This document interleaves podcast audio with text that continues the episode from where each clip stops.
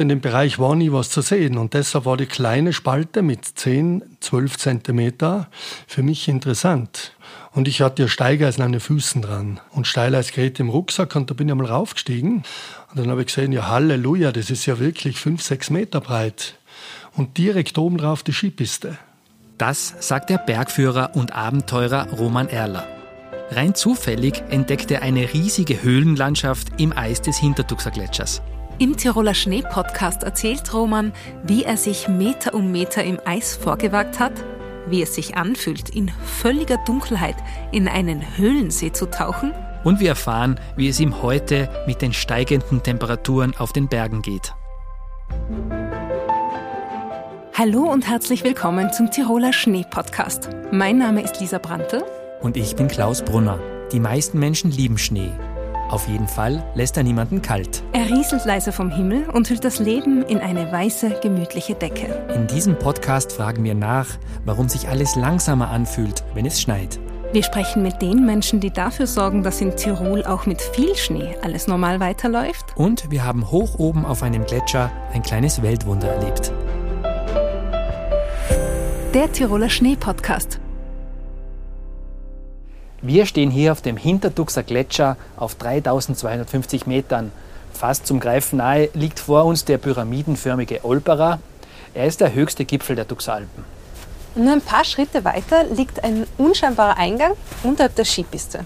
Und da wagen wir uns jetzt hinein in die Gletscherhöhle.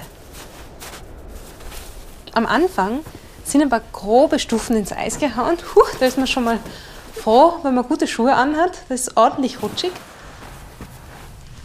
Das ist schwer in Worte zu fassen. Also vor uns tut sich ein eisiges Labyrinth auf. Es sind meterlange Eiszapfen zu sehen. Die Wände sind gefroren und das Ganze ist auch noch wunderschön beleuchtet. Und das ist jetzt der Höhepunkt der Tour, ein See mitten im Gletscher. Wir befinden uns hier 30 Meter unter der Skipiste. Und jetzt dürfen wir sogar noch eine kleine Runde mit dem Schlauchboot fahren. Es fühlt sich an wie eine eisige Parallelwelt und mir gehen da viele Fragen durch den Kopf. Ich freue mich jetzt schon darauf, den Eishöhlenentdecker Roman Erler kennenzulernen. Wir sitzen hier in der Stube in Ginsling im Zillertal zu Hause bei Roman aus dem Eis, dem Entdecker des Natureispalastes. Vielen Dank für deine Zeit. Ja, schön, dass ihr zu uns gekommen seid. Roman, du bist auf 1740 Metern auf einer Alm aufgewachsen. Du bist auch schon sehr jung zur Bergrettung gegangen. Glaubst du, dass man einfach einen anderen Bezug zum Hochalpinen, zu den hohen Bergen hat, wenn man so aufwächst? Ja, oder generell, wenn man konfrontiert wird mit den Bergen, das ist schon mal Voraussetzung, ja, und von klein auf das auch hat. Und dann auch noch Leute hat, wie zum Beispiel mein Vater, der war Waldaufseher ist man immer mit in der Natur. Wir haben einen Bergbauernhof auch mitbewirtschaftet von meinem Onkel. Und wir waren als Kind eigentlich immer draußen. Und uns hat das immer gelockt. Ja. Wir wollten rauf in die Berge, das war was Geheimnisvolles. Was ist da oben? Was versteckt sich in diesen Karen da oben? Gibt es da oben Kristalle? Gibt es da oben Gletscher? Gibt es da irgendwas Interessantes sonst, was wir erforschen und so weiter können? Und es war eigentlich immer für uns ein Reiz da. Und es hat uns immer, auch meine Geschwister und so weiter, richtig hinaufgezogen. Möglichst weit drauf bis auf die höchste Spitze. Ja, jetzt bist du aufgewachsen und lebst auch jetzt noch am Fuße des Hinterduxer Gletschers. Was macht für dich persönlich die Faszination am Gletscher aus? Weil das ist ja schon auch ein bisschen dieser Mythos vom ewigen Eis und für viele Menschen, wir haben jetzt schon gehört, für dich ist es äh, schon als Kind irgendwie ein Entdecken gewesen, aber für viele Menschen ist es ein großer Traum, einmal einen Gletscher so aus der Nähe zu sehen. Ja, Gletscher steht generell ja für Naturgefahr, unbändige Naturgewalt. Und vielleicht hat es auch deshalb einen Reiz auch, abgesehen jetzt von der Optik, dass das einfach was Schönes ist, mit den ganzen Phänomenen, was da dazu gibt, seien es jetzt, sagen wir mal, Gletscherspalten, Gletscherdichte, Gletschermilch, was unten das Wasser rauskommt. Ja, diese Hohlräume, die ist riesiger, die ist unbändiger.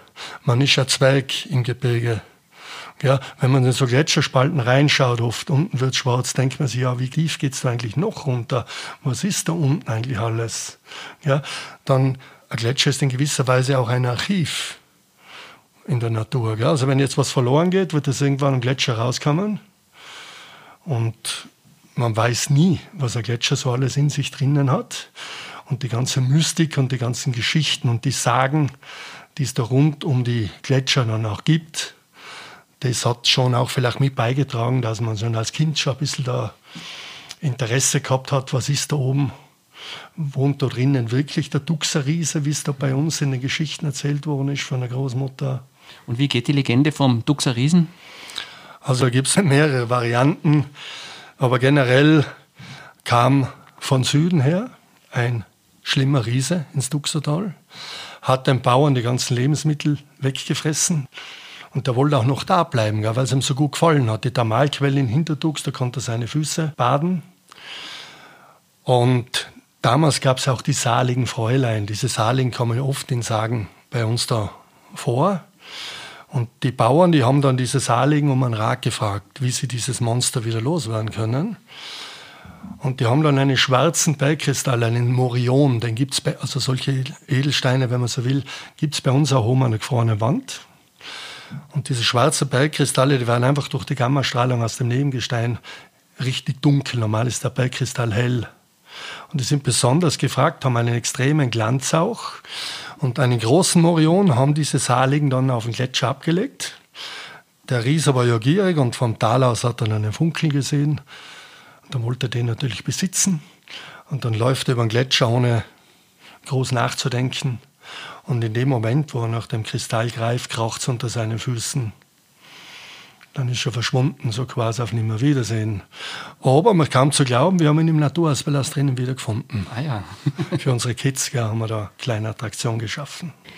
Ja, jetzt als Bergretter und auch als Bergführer, natürlich ist es ja eher deine Aufgabe, die Menschen vor den Naturgefahren des Gletschers zu bewahren, im schlimmsten Fall vielleicht sogar aus einer Gletscherspalte zu retten.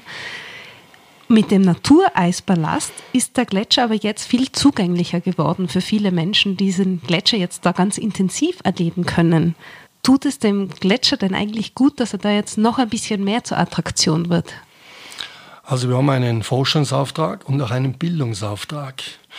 Aufklärung, bewusst machen, wie funktioniert der Gletscher, wo ist es gefährlich, ja, das ist eigentlich auch mit unserer Aufgabe, nicht nur jetzt die Schönheit herzuzeigen, sondern auch Wissen zu vermitteln. Und wenn man Gletscher studieren will oder im Speziellen das Innere eines Gletschers studieren will, dann ist man bei uns natürlich ganz richtig. Ich würde jetzt gerne nochmal zurückgehen an den Tag der Entdeckung, als du diese nur 10 cm große Gletscherspalte entdeckt hast. Kannst du uns da mal mitnehmen, wie du das so erlebt hast? Also ich bin damals von der Bergtour zurückgekommen und dann komme ich die Piste Nummer 5 Richtung vorne Wand zum Gletscherbus rauf. Ja. Und die Piste Nummer 5 ist eigentlich der steilste Platz vom ganzen Gletscher und, und das ist bemerkenswert, der einzige Platz, wo es keine Spalten gibt. Normal gilt natürlich die Regel, je steiler ein Eisstrom, umso größer die Dynamik, umso mehr müsste es eigentlich zerreißen. Und wie gesagt, in dem Bereich war nie was zu sehen. Und deshalb war die kleine Spalte mit 10, 12 Zentimeter für mich interessant. Und die war jetzt nicht etwa oben auf der Piste drauf. Das war seitlich im Gletscher in einer hohlen Geländeform. Wir nennen das einen Windkolk. Ja, und da war in 10, 15 Meter Höhe oben eine kleine Öffnung. Und ich hatte ja Steigeisen an den Füßen dran. Und Steileisgerät im Rucksack. Und da bin ich einmal raufgestiegen. Und wie ich da reinschaue, war mir nicht sicher, täuscht es jetzt? Draußen blendet es, drinnen ist dunkel. Und da bin ich noch einmal runtergegangen, haben wir den Rucksack, also die Lampe aus dem Rucksack noch einmal geholt und habe dann reingeleuchtet. Und dann habe ich gesehen, ja Halleluja, das ist ja wirklich fünf, sechs Meter breit. Und direkt oben drauf die Skipiste. Und dann war es klar, dass ich da mal aufmachen muss. Und dann habe ich dann ein paar Tage später mal Zeit gehabt und dann habe ich dann mit dem Spalten Berge Meißel, das ist ein Rettungsgerät für Klemmspalten, mhm. da mal aufgebrochen und dann war der Weg erstmalig da rein, sozusagen frei. Du bist ja da, glaube ich, mit einer Gruppe vom Olpera, also für die Hörerinnen und Hörer, das ist der höchste Gipfel in den Duxalpen und sehr markant. Auf der anderen Seite liegt Südtirol und du bist mit einer Gruppe an äh, Gästen retour vom Olpera gekommen, oder wie war das? Ja, also wir waren da eigentlich äh, zuerst drüben beim Casa auf der Piste und dann war kurz die Entscheidung, jetzt gehen wir noch auf auf den Olpera. Waren gute Geher. Dann haben wir die Überschreitung gemacht und sind über den Südostgrad runtergekommen. Und die Gäste, die ich da mit dabei gehabt habe, die haben dann einfach mal kurz da unten eine kleine Pause gemacht, wo ich da raufgestiegen bin. Und dann sind wir da gemeinsam zum Gletscherbus raufgegangen und ins Tal gefahren. Also kann man sagen, du hast wirklich so nebenbei, neben deiner normalen Arbeit einfach ein Naturwunder entdeckt. Äh, das kann man so auf alle Fälle sagen. Das ist aber nichts geplantes und wirklich ein kleiner Zufall. Ich finde das so spannend, das muss man ja sehr aufmerksam sein. Zum einen, dass man das sieht, während man ja beschäftigt ist, auch beim Führen von einer Gruppe und zum anderen, dass man sich dann wirklich in diesem Moment die Zeit nimmt, dem nachzugehen. Warst du da immer schon so ein bisschen von einem Entdeckergeist getrieben? Also ich will jetzt nicht aufzählen, was ich schon alles gefunden habe. Ja. Es ist definitiv so, wenn man neugierig ist, wenn man sich im Gelände bewegt, wo sonst keiner hingeht und wenn man sich auch mit Höhlen auskennt, kann man reinschlüpfen und kommt in eine unberührte Welt wo vorher kein Mensch war. Und das hat natürlich auch was Besonderes, also Spannendes. ich habe zum Beispiel auch schon Bärenknochen bei uns im Duxertal gefunden mhm. oder Jahrtausende alte Steinböcke, eine Höhle mit abertausenden Kalzitkristallen zum Beispiel auch und irgendwas so quasi so nebenbei und mit Glück auch habe ich eigentlich immer wieder mal entdeckt. Spannend. Und was machst du dann mit diesen Funden? Ja, wie es jetzt zum Beispiel was Höhlenknochen, Bärenknochen und so weiter anbelangt, wird es dann einmal gemeldet. Äh, in dem Fall bin ich da ans Landesmuseum reingetreten, habe da angerufen, dann haben die einmal zuerst geglaubt, ich binde ihnen einen Bären auf. Die wollten mich gar nicht ernst nehmen. haben wir ganz als erstes. Und mittlerweile sind diese Knochen auch radiometrisch datiert, von Fachleuten untersucht. Und das ist ganz wichtig, wenn man sowas entdeckt, dass man nicht selber da irgendwie in der Euphorie da rumwühlt oder rumgräbt, weil da könnte man natürlich auch einmal was kaputt machen, was für die Spezialisten, für die Ausgebildeten sozusagen interessant ist. So wie es beim Ötzi war zum Beispiel. Ja, Stichwort Ötzi, da müssen auch die Fachleute her. Alleine kann da eigentlich gar nichts machen. Besten ist Finger weglassen, vielleicht kurz fotografisch was dokumentieren, Originalfund, was da war. Also Finger weg, melden an die Fachleute, die schauen sich das dann an. Und ganz wichtig ist auch, solche Sachen sollen eigentlich nicht nach außen dringen. Und als Höhlenführer ist man auch dem Naturschutz verpflichtet. Und der beste Schutz ist immer, wenn es sonst keiner weiß. Mhm. es ist einfach so. Du hast gerade gesagt, manche Entdeckungen behält man für sich und andere vielleicht nicht in diesem Moment, als du die 10 cm breite Gletscherspalte gesehen hast und da reingeleuchtet hast und sich diese Welt dir aufgetan hat, wem hast du denn dann als erstes von diesem Fund erzählt? Ja, also generell ist es so, als erstes eigentlich ist immer meine Frau Ansprechpartner. Und ich habe gesehen, da drinnen, das ist wunderschön, aber ich habe nicht daran gedacht, dass wir mal Leute reinführen werden da. Hohlräume Mais sind ja generell sehr kurzlebig.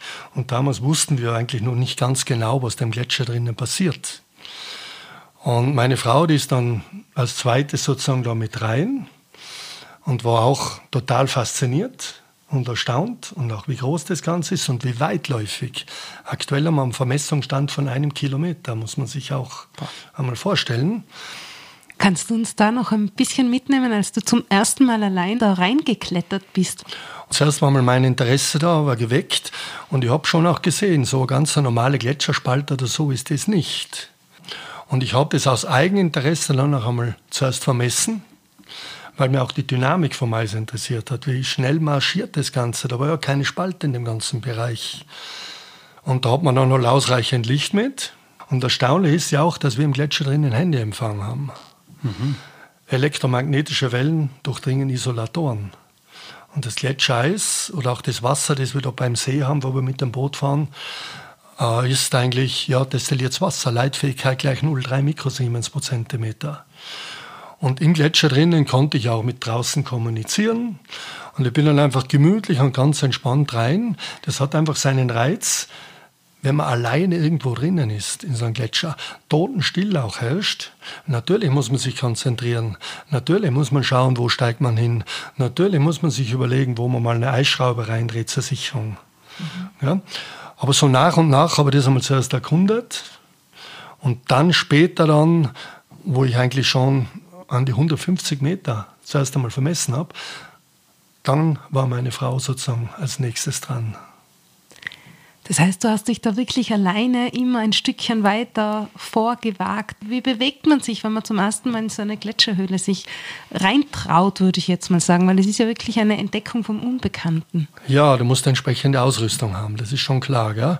Also was ein Bergsteiger meist braucht, gehören die Steigeisen dazu, Steileisgeräte gehören dazu, Eisschrauben, das sind Sicherungsgeräte, die man ins Eis auch reindrehen kann, ja?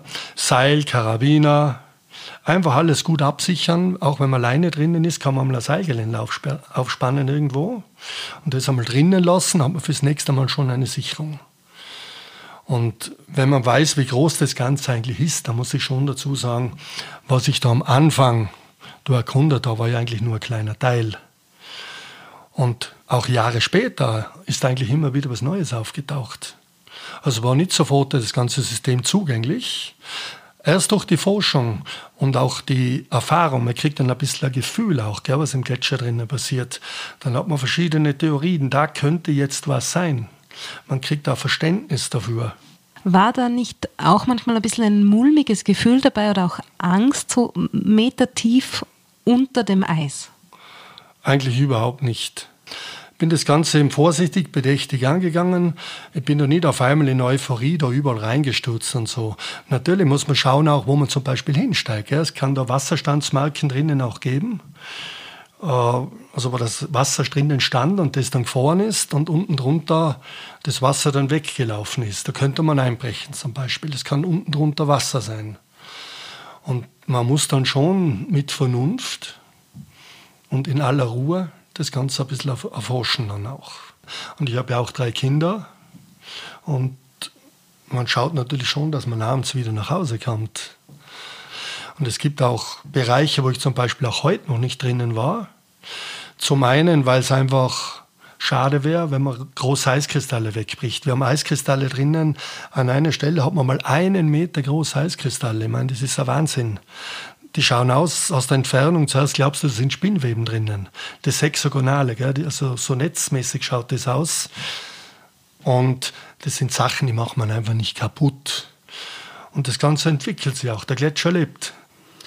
Und wenn du dich jetzt an den Moment zurückerinnerst, was war jetzt so das Erste, was du gesehen hast, wo du reingeleuchtet hast und dann ein bisschen rein, immer weiter reingestiegen bist? Was waren so die Sinneseindrücke von, von dem, was du gesehen hast?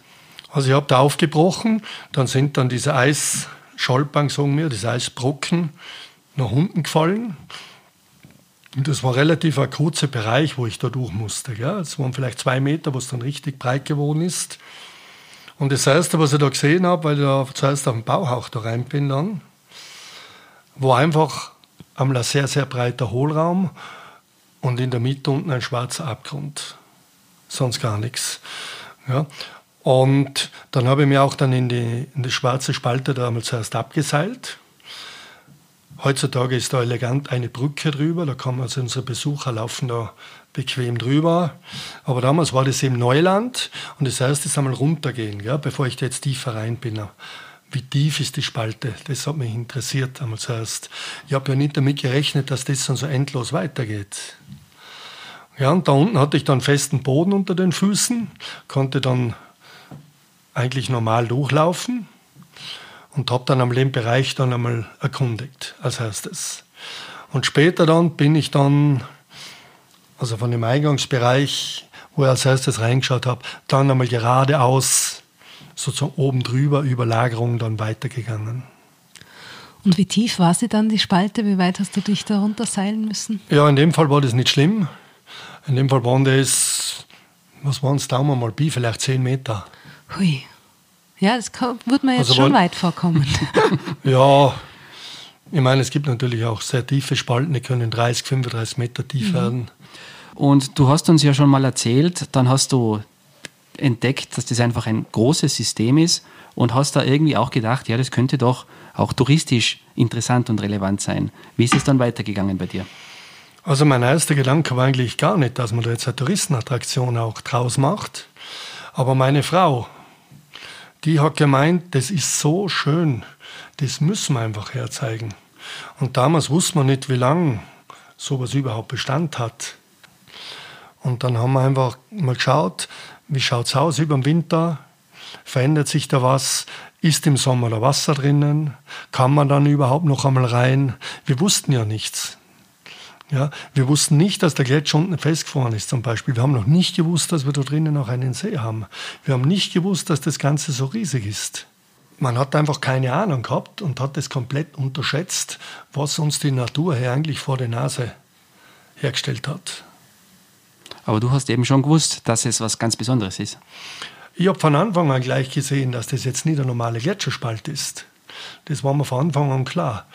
Aber ich selber habe auch nicht gewusst, dass das mal so groß ist. Oder was einmal draus wird. Das hat sich dann einfach entwickelt.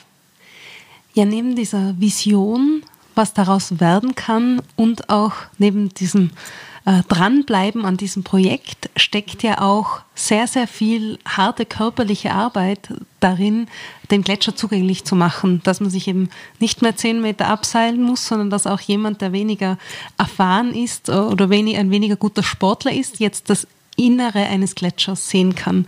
Und ich glaube, du hast vorher gemeint, tausend Arbeitsstunden von dir stecken da drinnen. Wie war denn diese Zeit, wo du diese Zugänge gemacht hast? Also es waren wirklich abertausende Arbeitsstunden, die aber auch spannend waren, weil man ja nicht gewusst hat, auch wenn man Gang jetzt vorgetrieben hat, ist da eine Überraschung zum Beispiel. Ihr habt einen ein Meter langen 12 mm Bohrer, normaler Mauerbohrer, da bohrt man immer vor. Man könnte in eine Wassertasche zum Beispiel auch kommen. Und man geht es mit Bedacht an, voll auf Sicherheit und so weiter. Aber das Spannende ist, du weißt nie, was kommt jetzt zum Beispiel, wenn man in eine Richtung auch hingeht, Richtung Bergschrund drüber zum Beispiel. Und da war es dann auch definitiv so, dass ich da in circa 25 Meter Tiefe eine Gletscherspalte angefahren habe, die mit Wasser gefüllt war. Und da musst du vorher schon denken, ja, was passiert, wenn da Wasser kommt, dass man da drinnen nicht absäuft selber wie eine Maus. Das heißt, den Gang muss man dann schon auch mit Gefälle anlegen. Und dieser Bohrer, der fiel dann plötzlich ins Leere rein und wie ich ihn rausziehe, spritzt der Wasser raus. Und dann habe ich langsam aufgebrochen, das Loch größer gemacht und das Wasser konnte dann abfließen. Und letztendlich war dann ja, der Zugang so groß, dass ich selber hineingehen konnte. Und da war ich dann schon fasziniert, wo ich gesehen habe, dass auch unter Wasser Eiskristalle entstehen können. Normalerweise friert der Wasser an der Oberfläche und es ist unglaublich, wenn man da sieht, was in einem Gletscher drinnen in 30 Meter Tiefe unter Wasser auch passiert. Du hast ja zuerst schon gesagt, das ganze Höhlensystem ist wahnsinnig gut erforscht. Warum ist es eigentlich wissenschaftlich so interessant? Ja, wir haben da schon jetzt einige neue Erkenntnisse und so weiter auch gewinnen können. Ja? Und auch belegen können, zum Beispiel, dass der Gletscher hier unten festgefroren ist. Und aus den Erkenntnissen heraus hat man sich dann schon überlegt, ja, wenn das Eis da unten festgefroren ist, dann muss ja das eigentlich auch sehr, sehr alt sein. Normalerweise wird man das älteste Eis bei einem Gletscher immer ganz unten finden. Oben entsteht neues Eis, oberhalb der Firngrenze. Durch Kompaktion entsteht dann Eis und es rutscht dann schön langsam ins Tal. Und wenn er unten festgefroren ist an seiner Basis, dann war es von vornherein klar, das muss schon einmal sehr altes Eis sein. Und der Untergrund, das Gletscherbett, ist ja keine glatte Fläche. Also man muss sich das einfach als wellige, strukturierte Felsfläche vorstellen und in den hohlen, in den konkaven Geländeformen drinnen, dort liegt dieses kalte Eis, das ist unten festgefroren. Und oben drüber, aber tief unten im Gletscher drinnen, in den druckintensiven Teilen, wird dann Eis auch zum Tal hin verschleppt. Also es rutscht nicht, aber es wird einfach weggepresst, wenn man so will. Wie wenn man auf, ich sage es einmal ganz einfach, einen Teig auf dem Tisch liegen hat und man drückt drauf, dann geht der unten auseinander. Und so funktioniert es auch im Gletscher drinnen. In der Tiefe unten liegt dann dieses kalte, alte Eis und oben drüber wird es dann auch wärmer, haben wir dann 0 Grad temperiertes Eis, sagen wir. Ja? Und nur in der Tiefe unten ist dieses kalte Eis. Und das ist jetzt natürlich eine spannende Herausforderung für uns zu lösen, wie alt ist das Eis jetzt wirklich. Und das geht natürlich auch wieder nur über Fachleute, über Labore. Und so einfach ist es nicht, das Eis bei uns zu datieren, weil wir im Eis einfach nichts drinnen haben, an organischem Material zum Beispiel. Ich kann mich erinnern, als wir gemeinsam oben waren am Gletscher, hast du uns gesagt, da spricht man von mehrere tausend Jahren. Ist es fünf, ist es sechstausend Jahre alt? Das habe ich sehr faszinierend gefunden. Mhm. Momentan ist es so, dass wir das noch nicht garantieren können oder es ist nicht bewiesen, dass dieses Eis so alt ist. Aber als Erkenntnis nehmen wir auch vom Natureisballast hat man dann bei anderen Bergen, bei sehr hohen Bergen, auch in flachen Gipfelbereich. Am Otler zum Beispiel oder an der Weiße Spitze im Kaunertal auch Forschung betrieben. Und dort konnte man definitiv dann auch nachweisen, dass das Eis 5800, fast 6000 Jahre alt ist. Also das älteste Eis momentan bei uns in Österreich liegt im Kaunertal oben auf der Weiße Spitze. Und wie alt es bei uns ist, können wir nicht sagen. Ja, es kann natürlich gleich alt sein, es könnte älter sein.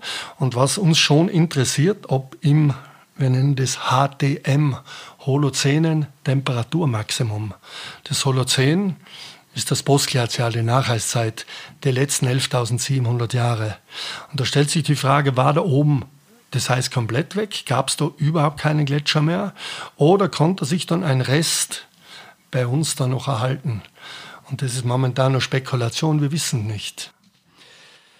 3220 Meter über dem Meer 30 Meter unter der Skipiste inmitten eines Gletschers befindet sich ja ein See in dieser Höhle. Mhm. Das ist ja eigentlich unglaublich, oder? Gibt es das sonst irgendwo? Äh, vielleicht gibt es es, aber wir wissen es nicht.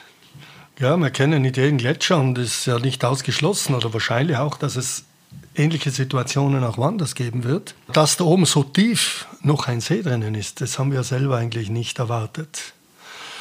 Und in unserem konkreten Fall ist ja der Gletscher an der Basis festgefroren. Dadurch wird er in der Tiefe unten wasserdicht. Normal wird das Wasser eigentlich abfließen. Und auch die Fachleute, die staunen, dass wir das da im Gletscher drinnen haben. Ist nicht nur wunderschön, ist auch hochinteressant. Gerade für Leute, die ein bisschen Ahnung haben. Mhm. Und jetzt gerade sowas, man kann drinnen mit dem Schlauchboot fahren, man kann mit dem Stand-up-Paddleboot fahren. Es gibt Eisschwimmer die diesen See nutzen. Also ähm, ich glaube schon, dass das weltweit wahrscheinlich einzigartig ist, oder? Also mir ist nirgendwo bekannt, dass man Gletscher drinnen mit einem Boot fahren kann. Wir sind auch, wenn man so will, Österreichs oder vielleicht Europa oder wahrscheinlich mit Sicherheit Europas höchstes Schifffahrtsunternehmen. Die Boote müssen zertifiziert sein und bei einer, wir nennen das Standardführung oder Basistour, ist auch die Bootsfahrt mit integriert. Auf dem Boot haben 20 Leute bequem Platz. Und dann gibt es eben noch zusätzliche Angebote, wie zum Beispiel im Stand-Up-Betteln. Ist das sehr große Nachfrage, können wir leider Gottes nicht alle bedienen. Mich würde schon auch interessieren, bist du selber schon mal reingetaucht in den Gletschersee? Also natürlich habe ich das gleich ausprobieren müssen. Das war ja schon bei der Entdeckung, wie komme ich da jetzt weiter. Und ich muss zugeben, ich habe mir damals einen Neoprenanzug, also einen Canyoning-Anzug mitgenommen und bin da in die Dunkelheit einmal hineingeschwommen. Ich habe mir da einfach also eine Schwimmhilfe auch mitgenommen. Und dann habe ich gesehen, ja, Halleluja, das geht ja noch 50 Meter, das geht immer noch weiter. Und dann habe ich aber eigentlich umgedreht, weil ich war da alleine drinnen, nicht absolute Dunkelheit, schwimmst du da im Gletscher drinnen, 30 Meter, 35 Meter unter der Skipiste. Und da aus der Erkundung, ja, ja, es geht da noch weiter, ich brauche aber ein Boot. Und dann einmal ganz ein kleines, einfaches, aufblasbares Schlauchboot mitgenommen und dann den See einmal bis zum Ende erkundet. Ja, so nach und nach hat sich das alles entwickelt. Du wischst es immer so weg, so quasi, das ist ja eh nichts Besonderes, aber wenn ich mir das jetzt einfach vorstelle, in der dunklen Eishöhle als erster dort durchzuschwimmen, das ist schon wahnsinnig schneidig einfach. Also woher kommt dieser Mut, glaubst du bei dir? Also wenn man schwimmen kann und einen Neoprenanzug hat, hat viel Auftrieb, ja, äh, ich, für mich war das eigentlich jetzt keine große Herausforderung. Auch als Kinder sind wir am Bergsee einmal geschwommen und da war jetzt ein Gletscher drinnen. Aber stabile Angelegenheit, was soll da passieren? Ja, ich habe sogar Neoprensocken angehabt. ja, und später dann haben wir dann einmal für die Eisschwimmer das angeboten. Wir haben nicht gedacht, dass es so viele Leute gibt, die das auch machen wollen. Und bei uns trainieren auch Weltmeister, zum Beispiel der Christoph Wandratsch, 20-facher Weltmeister im Eisschwimmen aus Nürnberg, oder der Josef Köberl, der ist regelmäßig bei uns oben. Und viele machen es aus gesundheitlichen Gründen auch. Eis kann auch heilen. Und ursprünglich haben wir gedacht, na ja, das wird jetzt ja guter Werbegag oder so, mal Eisschwimmen, wer wird das schon machen? Wir sind davon ausgegangen, dass eigentlich keiner macht. Aber gerade in der heutigen Zeit ja, weiß man eben, die Kälte regeneriert den Körper schneller, die Laktate werden ausgeschwemmt. Kälte kann auch als Tonikum wirken, die Leistung steigern, kann für verschiedene Leiden auch auf alle Fälle gut sein. Und klar muss man gesund sein. Also die Gäste, die bei uns da rein wollen, die brauchen ein ärztliches Attest. Werden dann von uns gut betreut. Und die meisten, die gehen mal rein baden. Du hast ja gesagt, am Anfang hast du gedacht, okay, das ist jetzt eine Eisspalte und die wird irgendwann wieder zugehen. Seitdem sind 15 Jahre vergangen und wir wissen jetzt auch, warum äh, die Höhle weiterhin besteht. Dennoch ist es ja so, dass es einfach wärmer wird, dass auch der Hintertuxer Gletscher schmilzt. Wie siehst du eigentlich die Zukunft des Eispalastes? Ja, also momentan haben wir sehr ungünstige Wetterphasen, was die Massenbilanz der Gletscher betrifft. Gletscher ziehen sich sehr schnell zurück. Gerade im unteren Bereich, also in Höhenlagen von 2400, 2500 Meter, wo momentan das Eis beim Hintertuxer Gletscher noch ist, ist das Eis sehr stark ausgedünnt. Und es ist davon auszugehen, es ist so gut wie sicher, dass da das Eis überhaupt verschwinden wird. Der Eisballast ist aber oben auf 3250 Meter. in den oberen Bereichen, wo der Wind auch Schnee ablagern kann, haben wir eben die Situation, dass auch nicht so schlecht ausschaut. Und von dem her gesehen haben wir jetzt in dem Bereich eigentlich nicht Angst, dass das einmal in naher Zukunft weggeht. Natürlich, wenn es noch wärmer wird, dann kann natürlich dann schon einmal passieren, dass auch in großen Höhen bei uns das Eis komplett verschwinden könnte. Und das ist ja auch einige der Forschungsfragen. War hier seinerzeit vor 6.000, 7.000 Jahren auch Eis? Damals waren die Gletscher besonders klein, die meisten wahrscheinlich komplett verschwunden. Und das wissen wir einfach nicht.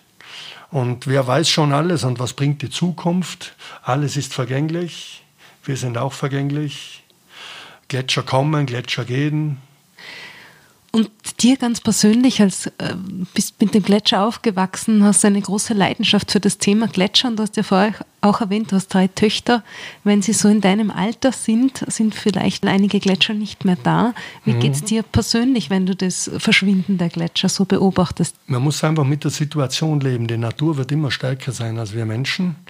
Und wenn es so ist, auch wenn jetzt der Mensch was beiträgt zur Klimaerwärmung und so weiter, was ja unumstritten ist, äh, blutet einem schon auch das Herz, wenn man sieht, wie die Gletscher leiden.